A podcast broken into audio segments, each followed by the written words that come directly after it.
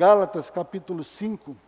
Vamos continuar com o assunto renovação da nossa mente. E hoje queremos estar examinando a nossa, a nossa mente na luz da palavra do Senhor, para que o Senhor possa estar operando em nós a santificação, para que em tudo o nome dele seja glorificado. Gálatas 5, do versículo 1 até o 17. Depois nós vamos ler também 1 Tessalonicenses 5, de 12 a 24. Se quiserem já deixar. Gálatas 5, de 1 a 17. 1 Tessalonicenses 5, de 12 a 24. Diz assim: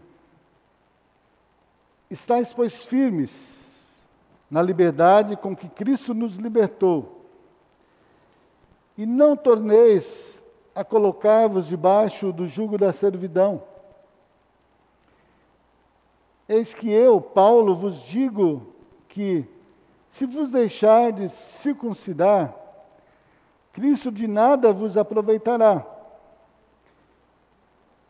E de novo protesto a todo homem que se deixa circuncidar, que está obrigado a guardar toda a lei. Separados estáis de Cristo, vós, os que vos, vos justificais pela lei, da graça tendes caído.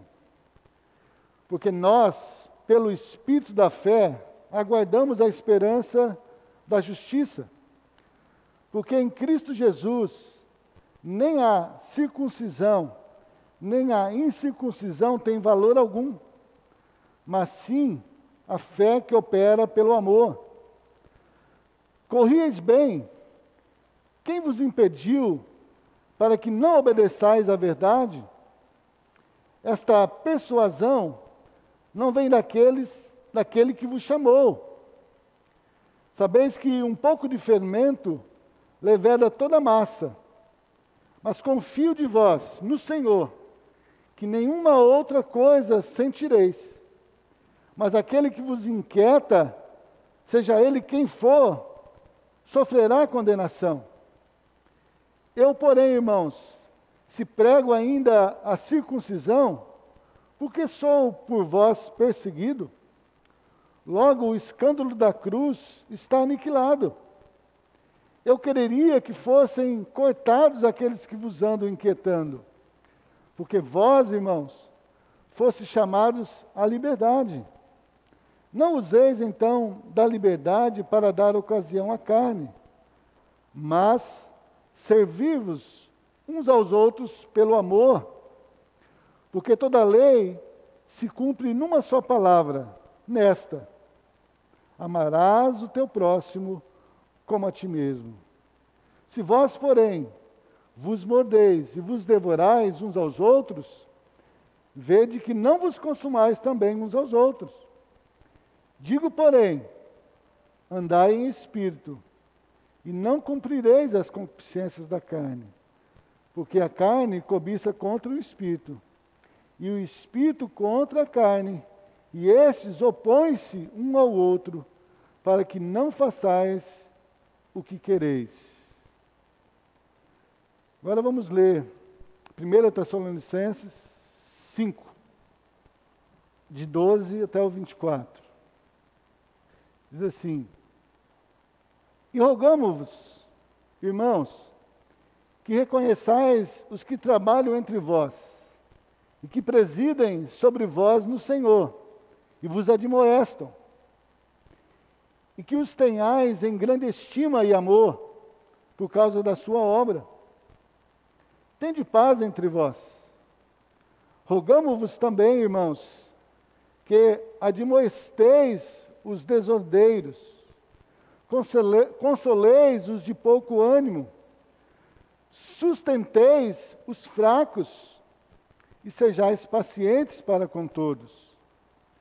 Vede que ninguém dê a outros mal por mal, mas segui sempre o bem, tanto uns para com os outros, como também para com todos. Regozijai-vos sempre orai sem cessar, Em tudo dai graças, porque esta é a vontade de Deus em Cristo Jesus para convosco. Não extingais o Espírito, não desprezeis as profecias, examinai tudo e retende o bem. Abstende-vos de toda a aparência do mal, e o mesmo Deus de paz vos santifique em tudo, e todo o vosso espírito, e alma e corpo sejam plenamente conservados irrepreensíveis para a vinda de nosso Senhor Jesus Cristo. Fiel é o que vos chama, o qual também o fará. Amém? Quando nós lemos, irmãos, esta, essas duas passagens, as duas do apóstolo Paulo, uh, nós podemos ver aqui uma preocupação do apóstolo Paulo com os irmãos em Cristo Jesus. Essas cartas foram escritas aos irmãos, não foram escritas aos ímpios, mas foram escritas para aqueles que haviam crido no Senhor, nascido de novo e agora estavam vivendo esta nova vida pela fé em Cristo Jesus. Então, Paulo, ele preocupado com esses irmãos, e a preocupação dele era, era legítima, porque ele mesmo diz aqui que alguns, algumas pessoas tinham se infiltrado no meio deles e estavam inquietando aqueles irmãos ou é, querendo levá-los novamente a viver uma vida debaixo da lei, levá-los a acreditar que eles poderiam alcançar o favor de Deus com a força dos seus braços, através das boas obras, mas as boas obras, elas não são para a nossa salvação. As boas obras que Deus preparou para que nós pudéssemos andar por elas, elas são para testificar da nossa salvação, para testificar de que nós somos filhos de Deus e de que agora nós vivemos pela fé do Filho de Deus em obediência à Sua palavra. Então, o apóstolo Paulo estava preocupado com esses irmãos, porque eles haviam crido no Senhor Jesus, haviam nascido de novo, mas haviam conflitos na sua mente. Algumas pessoas estavam é, tentando demover eles dessa suficiência que nós temos em Cristo Jesus, levando-os a querer viver agora uma vida é, na força do braço. E e então Paulo, é, ele escreve então essa carta com o objetivo de esclarecer esses irmãos é, e firmar na mente deles essas verdades espirituais, para que eles pudessem então é, permanecer firmes no Senhor, esperando a vinda do Senhor. E, e aqui no, no versículo 1, eu quero destacar alguns versículos aqui do, do Gálatas 5, depois também de Tessalonicenses, para que nós possamos, é, depois literalmente estar entrando é, é, em um assunto que é para que nós possamos, à luz da palavra de Deus, estar examinando também as nossas intenções, os nossos desejos, é, as nossas obras, para ver se nós realmente estamos fazendo porque nascemos de novo, estamos em Cristo ou estamos fazendo para tentar alcançar o favor de Deus? Se nós estamos fazendo porque é Cristo fazendo em nós, ou se nós estamos fazendo para querer agradar as pessoas, para querer demonstrar uma boa, uma religiosidade diante dos homens. Então, Paulo aqui no capítulo 5, ele fala, ele chama a atenção daqueles irmãos, é, dizendo a eles, olha, vocês é, foram é, livres do mundo. Quando vocês creram em Jesus, creram no Evangelho, Cristo libertou vocês. E nós já falamos sobre essa libertação que Cristo nos dá quando nós cremos nele libertação do império das trevas, libertação do poder do pecado, libertação é, das garras de Satanás, nos libertando ali daquela é, descendência de Adão, nos tornando agora filhos de Deus em Cristo Jesus. Então, Paulo diz: vocês foram livres. Vocês foram livres, vocês são livres em Cristo Jesus. Mas ele diz, é, aqui no versículo 1: Estais, pois, firmes na liberdade, com que Cristo nos libertou, e não torneis a colocar-vos debaixo do jugo da servidão. Então, Paulo começa dizendo: vocês foram livres, e vocês são livres em Cristo Jesus.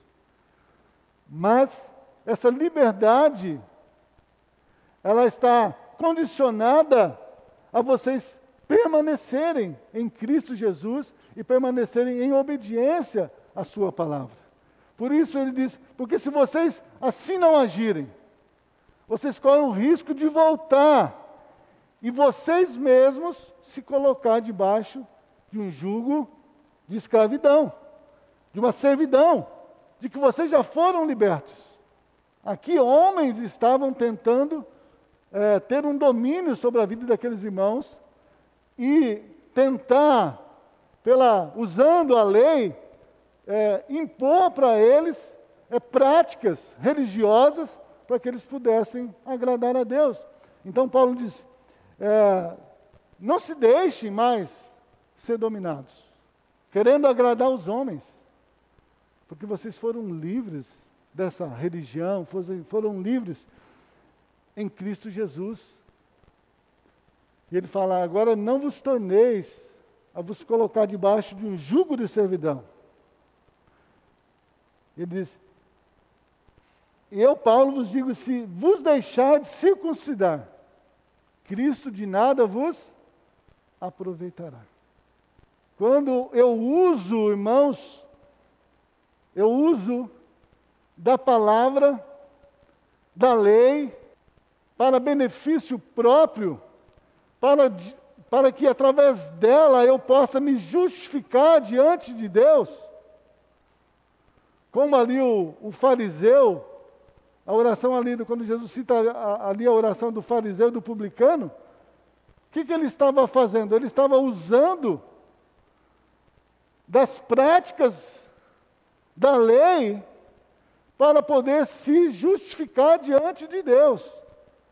E considerando aquele que não colocava, aparentemente, em prática a palavra, o que a lei dizia, para se considerar melhor do que aquela pessoa. Graças te dou, Pai, porque não sou como esses, como esse pecador. Eu dou o dízimo, eu oro, eu vou aos cultos, eu leio a Bíblia.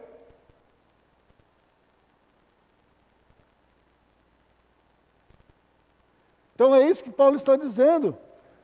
Quando nós usamos da palavra, ou da lei, da obediência à lei, para querer nos justificar diante de Deus, ele diz: olha, então, Cristo, você caiu da graça, e Cristo não está sendo proveitoso para você.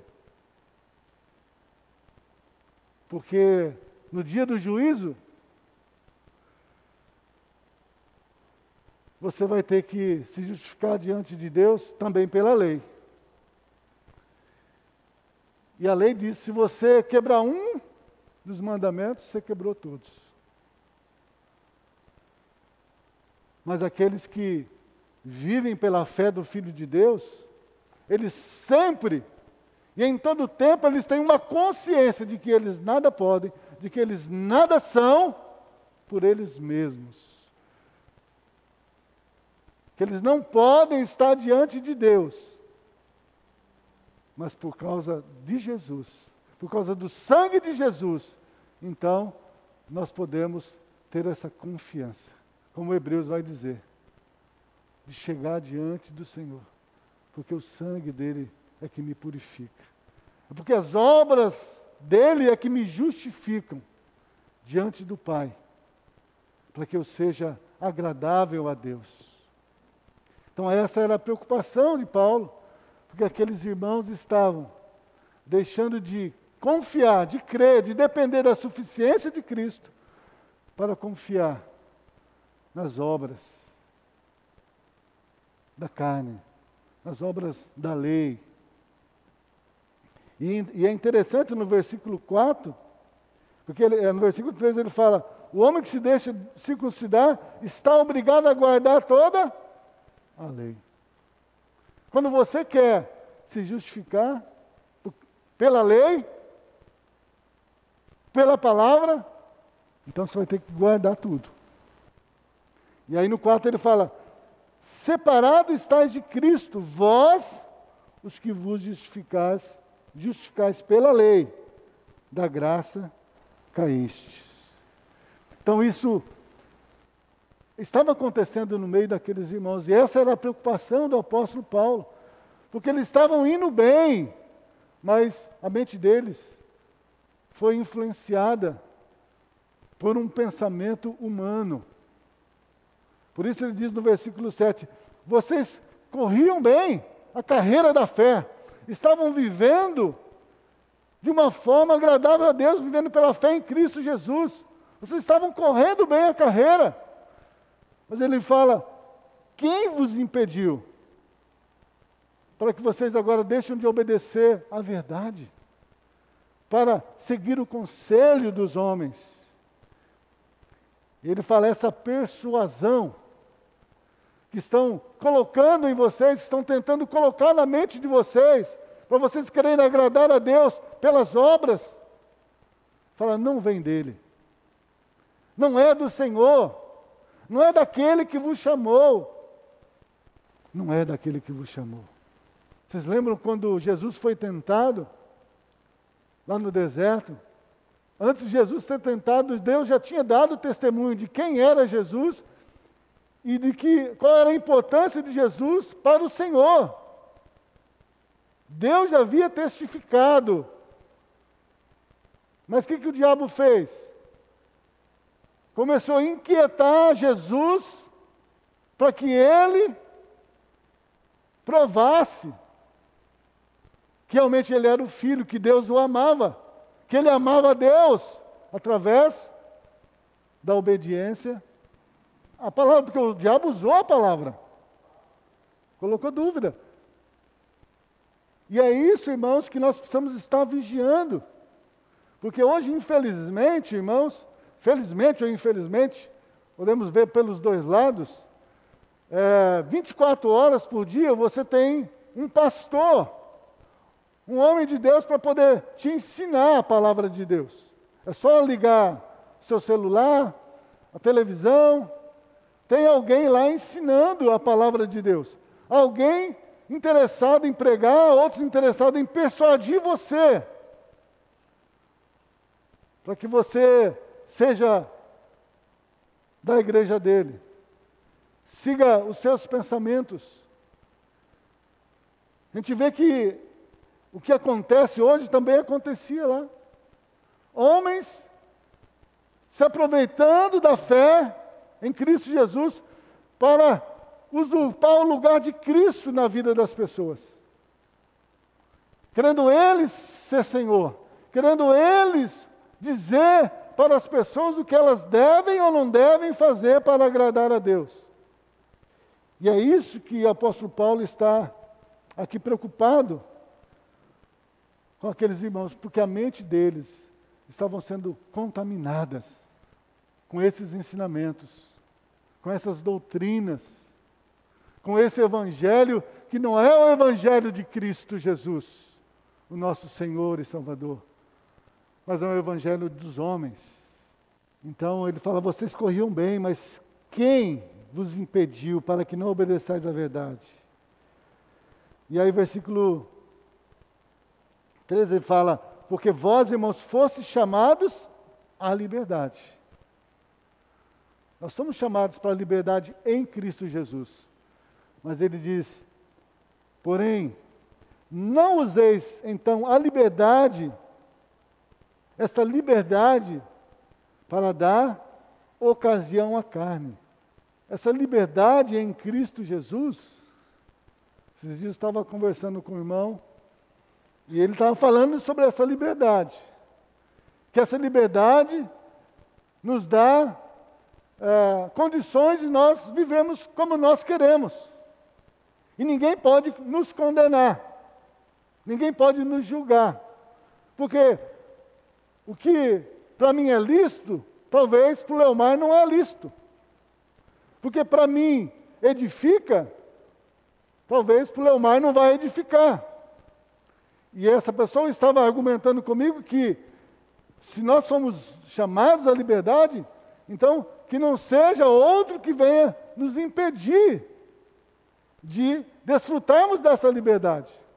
Mas nós já estudamos isso aqui no último domingo, que a nossa liberdade em Cristo Jesus, ela é condicionada à vontade de Deus.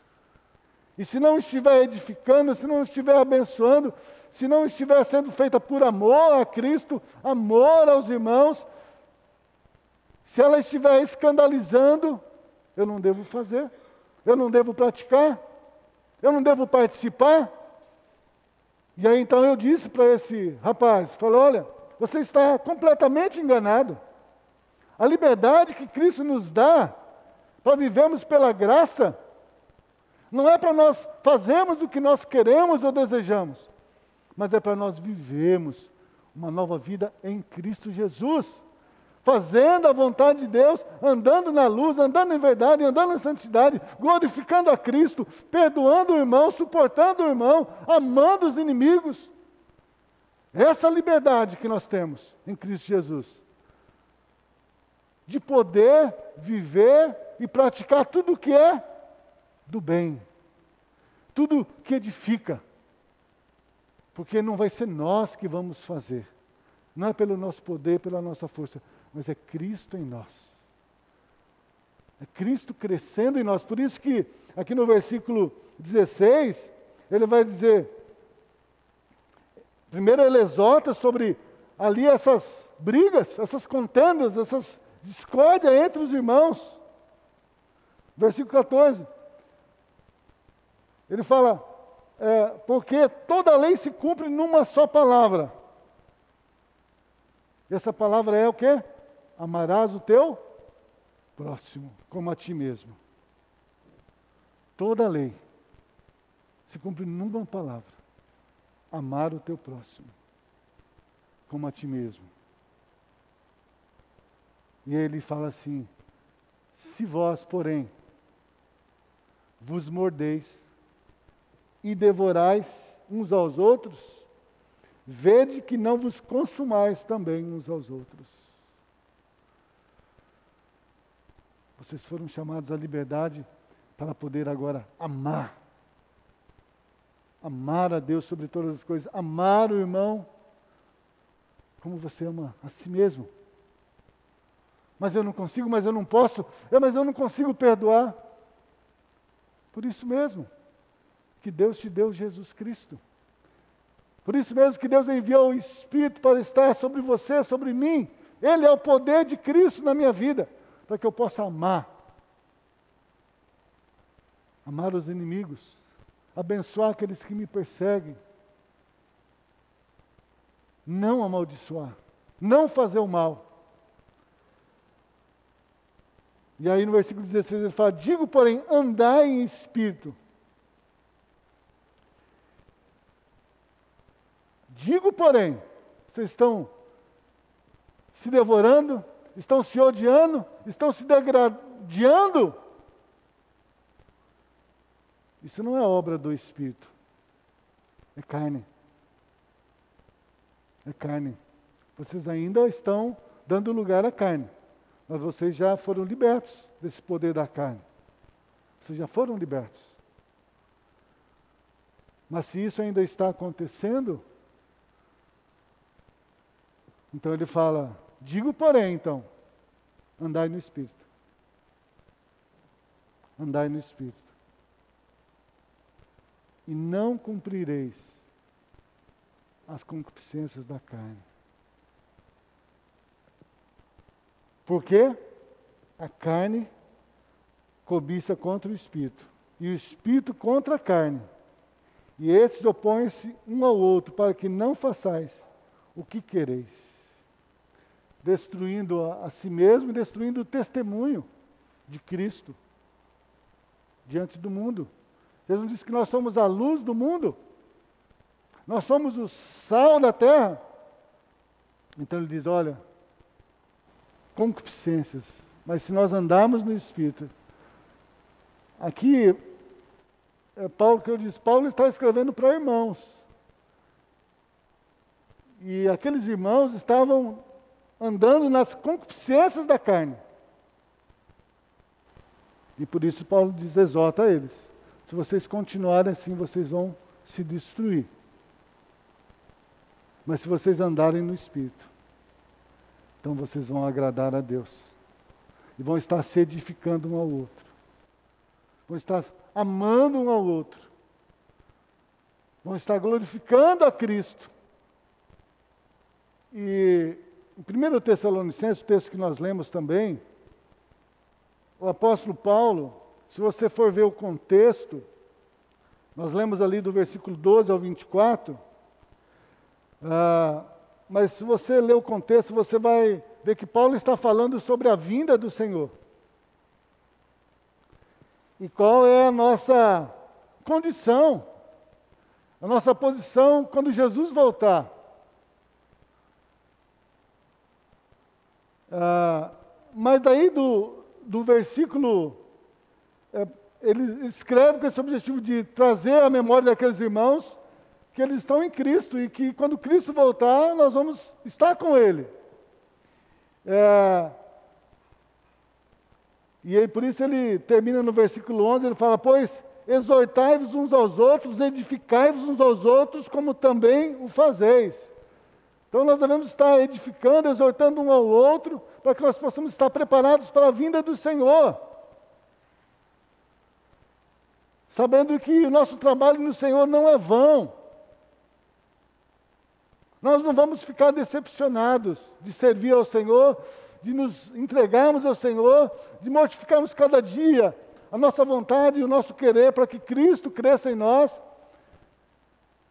Ele dá um, como um panorama da nossa recompensa. Só que depois do versículo 12 em diante, é, ele faz algumas exortações a esses irmãos. Para que eles também não sejam demovidos dessa esperança da vida eterna. E ele diz o seguinte: nós já lemos, né? Ele diz: E rogamos, pois, irmãos, que reconheçais os que trabalham entre vós e que presidem sobre vós no Senhor e vos admoestam. Primeira exortação que Paulo traz para a igreja, ali de Tessalonicense, que é para nós hoje, é para que nós não rejeitemos a palavra de Deus, irmãos. Para que nós não rejeitemos a disciplina do Senhor. Quando o Senhor usa os seus profetas, seus filhos, para que venham nos exortar. Isso não é para nós desprezarmos aqueles que Deus está usando, para nos exortar, para nos corrigir. Quando a Bíblia diz ali em Hebreus que Deus, que nós devemos suportar a disciplina do Senhor, porque Deus corrige quem Ele ama, como que Deus nos corrige, irmãos? Como que seus filhos são corrigidos? Não são por vocês? Não são vocês que são, nós, né, vamos incluir, não somos nós, somos responsáveis de colocar disciplinas, regras, direções para que eles não se percam, para que eles não sofram. Deus nos colocou como, né, os pais, como responsáveis para ensinar os seus filhos no caminho do Senhor. E o filho que não obedece o pai, que não honra o pai, o que, que a Bíblia diz que acontece com ele? Morre cedo. Honrai o seu pai e a sua mãe é o primeiro mandamento com promessa. Por quê? Para que se prolongue os seus dias sobre a face da terra. Então, quando você não honra o seu pai, que Deus colocou na sua vida, para te exortar, para te corrigir. E ele diz lá, eles te corrigiam como bem entendiam, e vocês suportavam. Então agora, Deus é o vosso Pai. Deus é o vosso Pai. Sujeitáveis, pois, a Ele e suportai a correção. Como que Deus hoje nos corrige? Pela vida dos irmãos, que Deus tem usado na ministração da palavra. Quando eu subo aqui para pregar, irmãos, quando eu vou diante do Senhor para pregar, eu não sei o que está no seu coração, o que você está fazendo, se você está em adultério, se você está em prostituição, se você roubou, se você mentiu, eu não sei. Mas Deus sabe. E aí Deus envia, levanta alguém aqui, para que possa vir e tratar comigo, me exortar, me corrigir, para que eu possa, então, me arrepender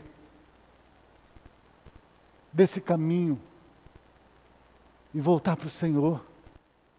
A gente vê essa questão do Covid. Eu posso dizer por mim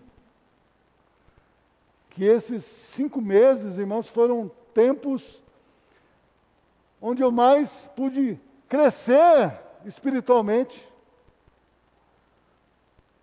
de, de ver o sofrimento, de lidar com o medo, de lidar com as situações, com pessoas, para que eu pudesse depender do Senhor, para que eu pudesse me refugiar no Senhor, para que eu pudesse estar colocando a minha vida em ordem, porque eu não sei o dia que o Senhor virá, o dia que Ele vai me chamar. Eu não sei. Então, corona está aí, muitas vidas estão sendo ceifadas, sim. É triste, é triste. Mas isso não é maldade de Deus, não, irmãos. Isso não é maldade de Deus, porque Deus não pode fazer o mal. Isso é bondade de Deus, para que os homens se arrependam e se convertam e creiam em Jesus Cristo. É isso que Paulo está dizendo aqui. Reconheçais os que trabalham entre vós e presidem sobre vós. Se presidir não quer dizer dominar, não. É presidir, ele, é, ele entrega da parte de Deus. Ele é um representante de Deus na sua vida, para a sua vida, para o seu bem, para a sua santificação, para o seu crescimento espiritual, para que Cristo seja glorificado, irmãos. E ele diz: Versículo 13: E que, tem, que os tenhais em grande estima e amor, por causa da sua obra, por causa da sua obra. Lembra lá quando Jesus diz em João, é, Mateus 5, 12, diz assim, desde o 11, fala: Bem-aventurados sois vós quando vos injuriarem e perseguirem, e mentindo disserem todo mal contra vós por minha causa. Exultai e alegrai-vos, porque é grande vosso galardão nos céus, porque assim também perseguiram os profetas que foram antes de vós. Quando estivemos sendo perseguidos, maltratados por causa de Cristo, ele diz: alegrai-vos e exultai-vos, porque é grande o vosso galardão nos céus. É isso que Paulo está dizendo aqui aos Tessalonicenses. Os tenhais em grande estima e amor. Aqueles que estão sendo usados por Deus para trabalhar na minha vida e na sua vida. Estima eles. Abençoe eles. Porque eles são instrumentos do amor de Deus para mim e para você. Para que nenhum de nós venhamos perecer como malfeitor, como um incrédulo, como um desobediente, como um filho desobediente, andando na carne. Andando na carne. E aí ele fala no versículo 14: Rogamos, pois, irmãos, que admoesteis. Olha aí, o trabalho da igreja, o trabalho daqueles que Deus coloca na nossa vida. Fala, também, irmãos, admoesteis os desordeiros. Temos que tomar cuidado com isso. Porque às vezes pensa, eu tenho que mostrar ao irmão que está andando em desordem, que não está andando fora da forma da palavra de Deus, forma de Cristo. É para mim estar admoestando ele, mas a Bíblia fala que nós devemos admoestar uns aos outros em amor. Não é expondo, não é humilhando o irmão, a esposa, ou o marido, ou o filho. Às vezes a gente vê alguns dos nossos irmãos, seja no meio da família, alguém que comete algum erro, e antes de nós admoestarmos em amor aquela pessoa, nós o expomos publicamente. Nós humilhamos eles. Mas aqui ele diz: não, é para nós termos em estima e amor esses irmãos. Se você está sendo corrigido, disciplinado, receba. Abençoe aquele irmão que está, de alguma forma, sendo usado por Deus. Porque Deus está querendo trazer você para santidade, para comunhão com Ele. E Ele diz: Admoesteis os desordeiros, consoleis os de pouco ânimo. Então, no meio da igreja, vai ter os desordeiros, vão ter os de pouco ânimo, vão ter os fracos. E o que é para nós fazermos com os fracos, irmãos? Diz aqui: sustente os fracos, dê suporte a eles, dê suporte. Não é suportar a questão do pecado, mas dê suporte espiritual. Se coloque ao lado dele, tenha compaixão dele. Estimule ele a comunhão com Cristo, a comunhão com a palavra, a confiar em Jesus, a confiar no amor de Deus.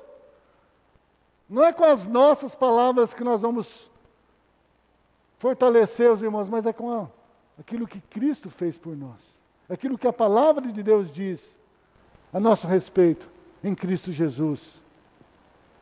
Então, suportais os fracos e sejais pacientes para com todos. Sejais pacientes para com todos. Ô irmãos, como tem faltado em nós esse fruto do Espírito Santo? Paciência para com os outros. Às vezes a gente não tem nem paciência com a esposa, com o marido, com o filho. Como que nós vamos ser pacientes? Ele diz aqui com todos, com o ímpio, com o pecador. Sede pacientes. Não exclui ele, não desiste dele. Não abandone aquele que está fraco, está doente, não abandone. Sede pacientes. Anda a segunda milha, anda a terceira milha. Perdoa 70 vezes 7. Até onde deve vir a nossa paciência? Jesus falou: olha, sempre. Se ele pecar contra você, então, 70 vezes 7 por dia. Você deve perdoá-lo. Deve ser paciente para com ele. Para que o Senhor, o Senhor, para que o Espírito Santo, através do amor na minha vida, através da manifestação das virtudes de Cristo na minha vida, constrange aquele coração do desordeiro, do pecador, do fraco, para que ele se arrependa e volta para o Senhor. Vede que ninguém dê a outros mal por mal, mas seguir sempre o bem. Tanto uns para com os outros, como para com todos. Mais uma vez aqui. Né? Ele usa essa palavra todos. Os de dentro de casa, os da comunhão com a igreja e os de fora. Não pagam mal com mal. Porque Cristo já te libertou do mal, do poder do mal, do poder do pecado. Você é livre. Você é livre. Se você andar no Espírito, vai se manifestar na minha vida e na sua vida o fruto do Espírito, que começa com amor. paz, bondade, benignidade, mansidão, domínio próprio, temperança. Que ninguém dê a outros mal por mal. E ele diz: regozijai-vos sempre. São exortações. Regozijai-vos sempre. Orai sem cessar. Quanto nós temos orado, irmãos, nesse tempo, pela igreja, pela nossa família, pelo mundo, pela salvação das almas, pelos governantes. Quanto nós temos orado nesse tempo de sofrimento. Aqui fala que nós devemos orar sem cessar. Em tudo dai graças, porque esta é a vontade de Deus em Cristo Jesus para convosco. Eles não extingais o Espírito. Você tem o Espírito. Eu tenho o Espírito. Mas será que nós temos andado pelo Espírito ou nós temos extinguido o Espírito? Nós não temos dado lugar a Ele. Nós temos impedido Ele de manifestar em nós o fruto do, do Espírito de Cristo. Porque quando nós andamos na carne, nós estamos impedindo o Espírito, estamos extinguindo o Espírito que recebemos da parte de Deus, que é o poder de, no, de Deus em nós, para vivermos uma nova vida, irmãos. Não desprezeis as profecias, examinai tudo, retende o bem. Abstende-vos de toda aparência de, do mal. Toda aparência. Abster. Não coloque diante de você. Se afaste. Fuja. Tem aparência do mal. Na conversa. Na rodinha. Tem aparência do mal. Vai edificar. Se não vai, abstenha se abstém de participar daquilo. Se abstém, porque isso não é de Deus, não é do Espírito Santo. E aí ele termina com essa declaração, irmãos, maravilhosa para nós. Ele fala, e o mesmo Deus de paz. Esse Deus de paz esse Deus que fez a paz entre nós e Ele através do sangue precioso do Seu Filho Jesus Cristo. Esse Deus de paz. Esse Deus de paz. Nosso Deus é um Deus de paz. Será que nós temos sido filhos de Deus?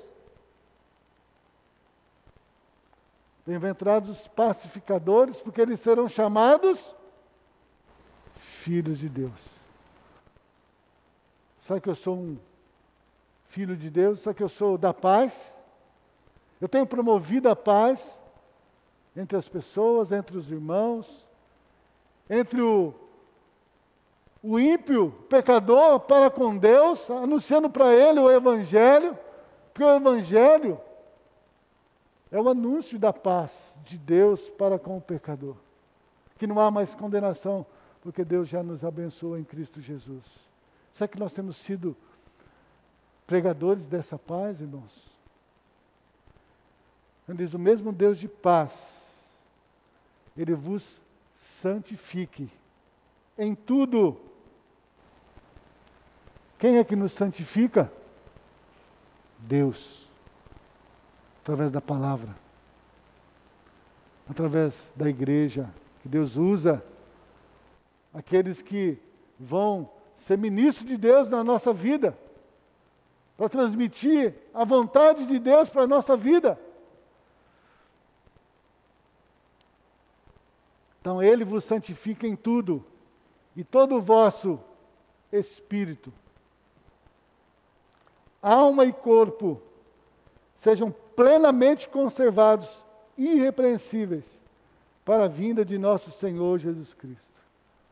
Às vezes a gente pensa, ah, Deus me salvou, Deus, para Deus só importa o meu espírito, porque é o espírito que vai para Deus, não é? Mas aqui Paulo diz: não.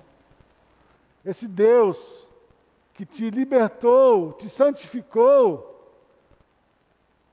que te deu o espírito da vida, que agora você passou a ser filho de Deus, ele deseja também santificar o meu espírito. Interessante, né? Deus fala que nós somos santos. Santos é separado. Quando que nós fomos nos tornamos santos? Quando nós cremos em Jesus. Nós somos separados, somos abençoados, justificados. Mas ele diz: o mesmo Deus vos santifique e todo o vosso espírito, alma e corpo sejam plenamente conservados e irrepreensíveis. Mas nosso espírito já não foi regenerado? Por que, que ele diz que, nós devemos, que nosso espírito seja plenamente conservado, irrepreensível. Porque, irmãos, quando nós damos lugar na nossa vida para os nossos desejos, nós estamos extinguindo aqui o espírito. E o nosso espírito não está sendo aperfeiçoado. Foi salvo mas nosso espírito não está sendo aperfeiçoado em Cristo Jesus. Ao ponto de termos o mesmo sentimento que houve em Cristo Jesus. De podermos negar a nós mesmos.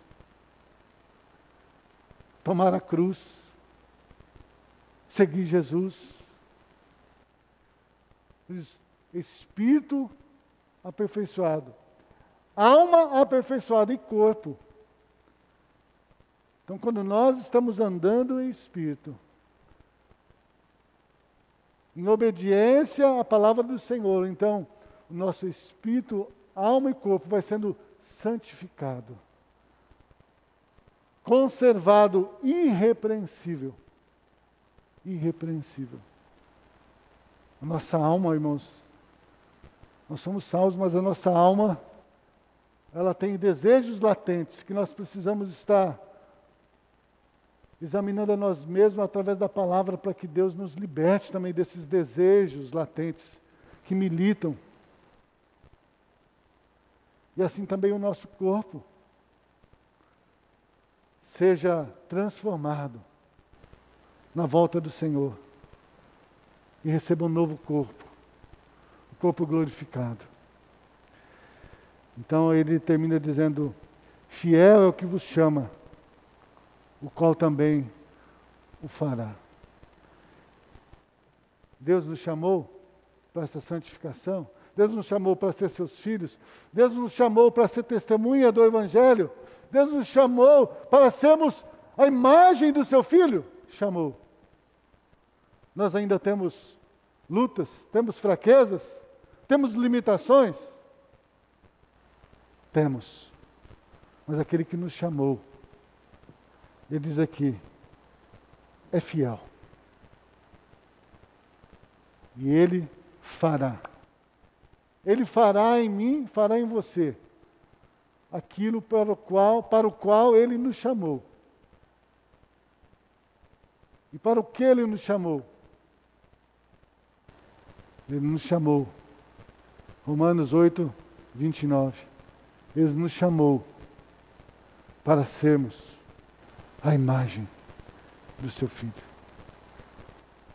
Ele nos chamou para sermos a imagem do seu filho.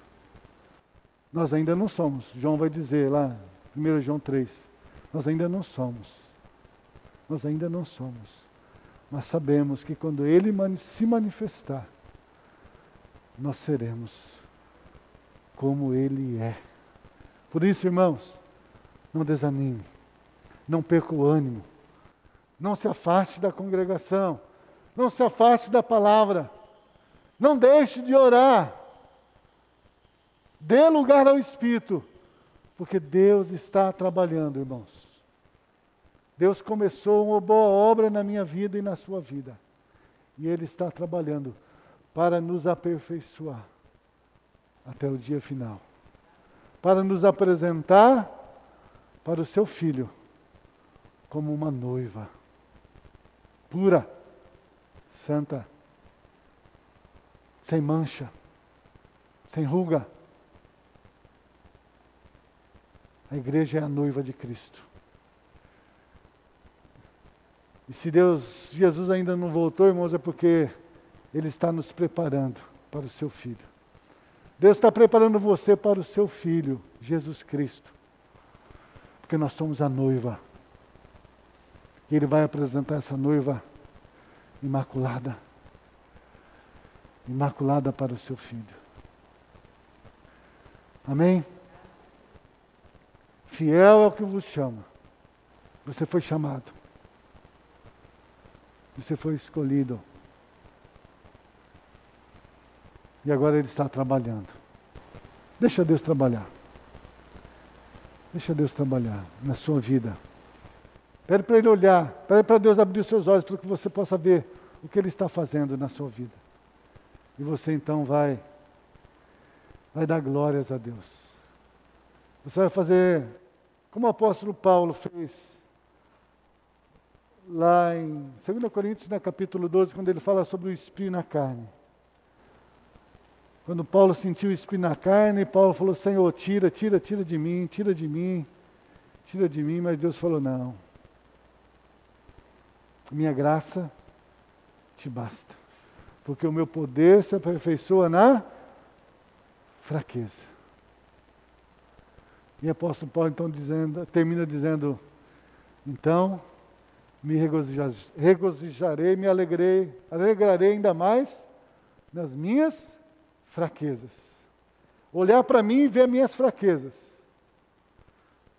Pensa que olhar para você ver fraqueza é ruim, não. Paulo fala, quando eu olho para mim e vejo as minhas fraquezas, então eu me alegro, me regozijo. Porque quando eu estou fraco, eu sou forte.